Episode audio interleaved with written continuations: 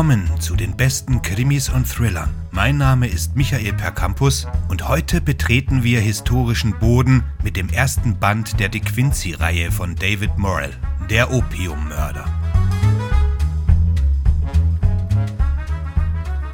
David Morrell hat mit seinen drei De Quincy-Romanen den historischen Kriminalroman unendlich bereichert.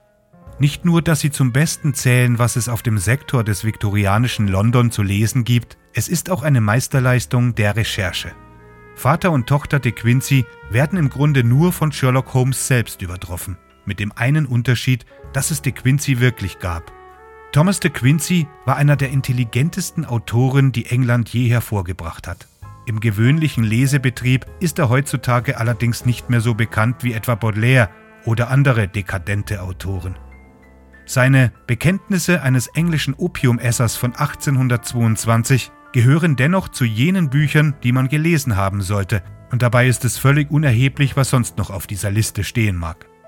De Quincy bemühte sich nach Kräften, dem Opium zu widerstehen, konnte es aber nicht, weil es ein so wirksames Schmerzmittel war und er unter zahlreichen körperlichen Beschwerden litt. Seine psychologischen Theorien kamen über ein halbes Jahrhundert vor Freud auf den Markt. Ähnlich früh war nur Poe, der allerdings auch von De Quincey beeinflusst war. Er war es, der den Begriff Unterbewusstsein erfand. Und er war es, der zum ersten Mal über Albtraumhorror schrieb, unter der Prämisse, dass jeder eine schreckliche und fremdartige Version von sich selbst in einer verschlossenen Kammer seines Geistes vorfinden kann. David Morell hat nun einen genialen Schachzug gemacht und De Quincey in eine ganze Reihe historischer Persönlichkeiten gestellt, die als Ermittler fungieren. Man kann das fast schon als einen eigenen Zweig sowohl des historischen Romans als auch des Kriminalromans ganz allgemein sehen. Geht es um das viktorianische London, ist die Figur des Sherlock Holmes so dominierend, dass es schwer fällt, eine Figur der damaligen Zeit zu finden, die ihm das Wasser reichen kann. Graham Moore ist dem ausgewichen, indem er Arthur Conan Doyle und Bram Stoker auf Ermittlungsreise schickte. Aber Morell hat De Quincey gefunden, und tatsächlich ist es ganz unerheblich, ob man ihn bereits kennt oder nicht. Man wird ihn kennenlernen. Dabei hält sich David Morell so nahe an die Biografie des exzentrischen Mannes, wie es geboten scheint, ohne sich in seiner Fabulierlust einschränken zu müssen. Denn David Morell begnügt sich nicht einfach mit dem Schriftsteller allein. Selbst die von ihm dargestellten Morde haben einen grausamen Hintergrund, der einige Jahrzehnte vor Jack the Ripper für Panik in den nebelverhangenen Gassen Londons sorgte. Ganz zu schweigen von einem Plot, der die geschichtliche Materie mit leichter Feder in einen atemberaubenden Thriller verwandelt. Im Original heißt der Roman Murder as a Fine Art, das dem 1827 im Blackwoods Magazine erschienenen Essay de Quincy's mit dem Titel On Murder Considered as One of the Fine Arts so nahe kommt wie irgend möglich. Hier kommt das bei deutschen Verlagen dauernd zu beobachtende Klittern zum Tragen, wenn das Buch lapidar mit der Opiummörder überschrieben wird. Tatsächlich nämlich spielt das Essay eine herausragende Rolle bei den vorliegenden Verwicklungen. Seine darin enthaltene präzise und überzeugende Darstellung und Analyse der Radcliffe Highway Morde von 1811 bringen den Schriftsteller nämlich in starke Schwierigkeiten. David Morell erklärt uns am Ende sein akribisches Vorgehen und wie er sich zwei Jahre lang in das London von 1854 und in die Schriften de Quincy's versenkt hat.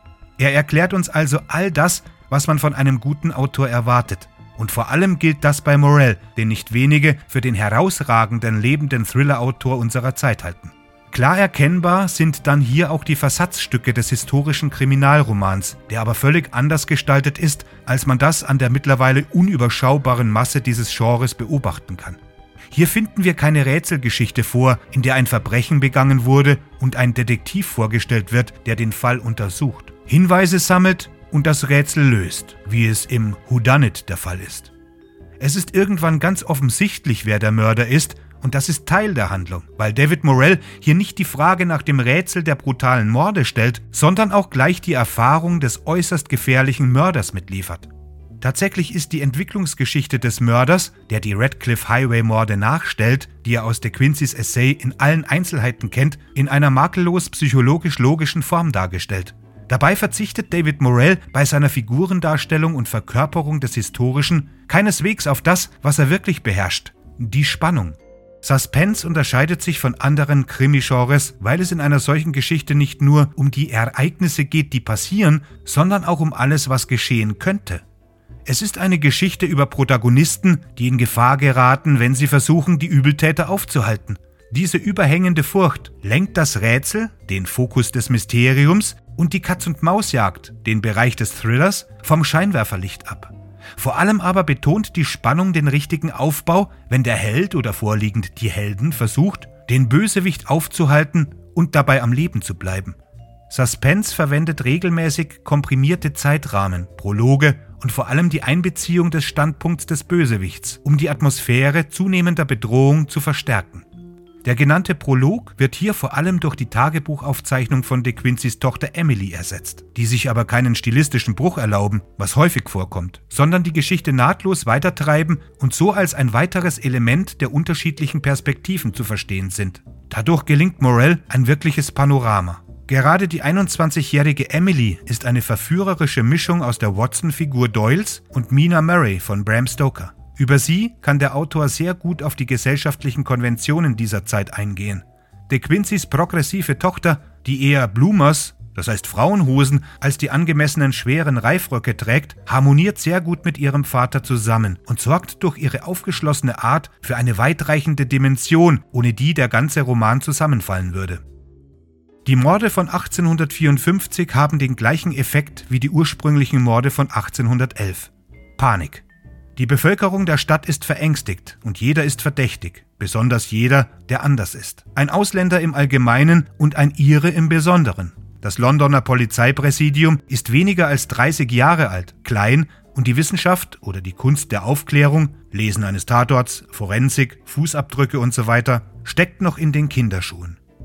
Der leitende Detektiv, einer von acht Beamten in Zivil in ganz London, der damals größten Stadt der Welt, ist ein rothaariger Ire namens Detective Inspector Sean Rain. Er verbirgt sein rotes Haar und damit seine irische Herkunft unter der Mütze eines Zeitungsjungen. Der Detailreichtum, den Morell hier abfeuert, sorgt dafür, dass wir uns wirklich auf eine Reise begeben. Das ist es, was Literatur im besten Falle bewirken sollte.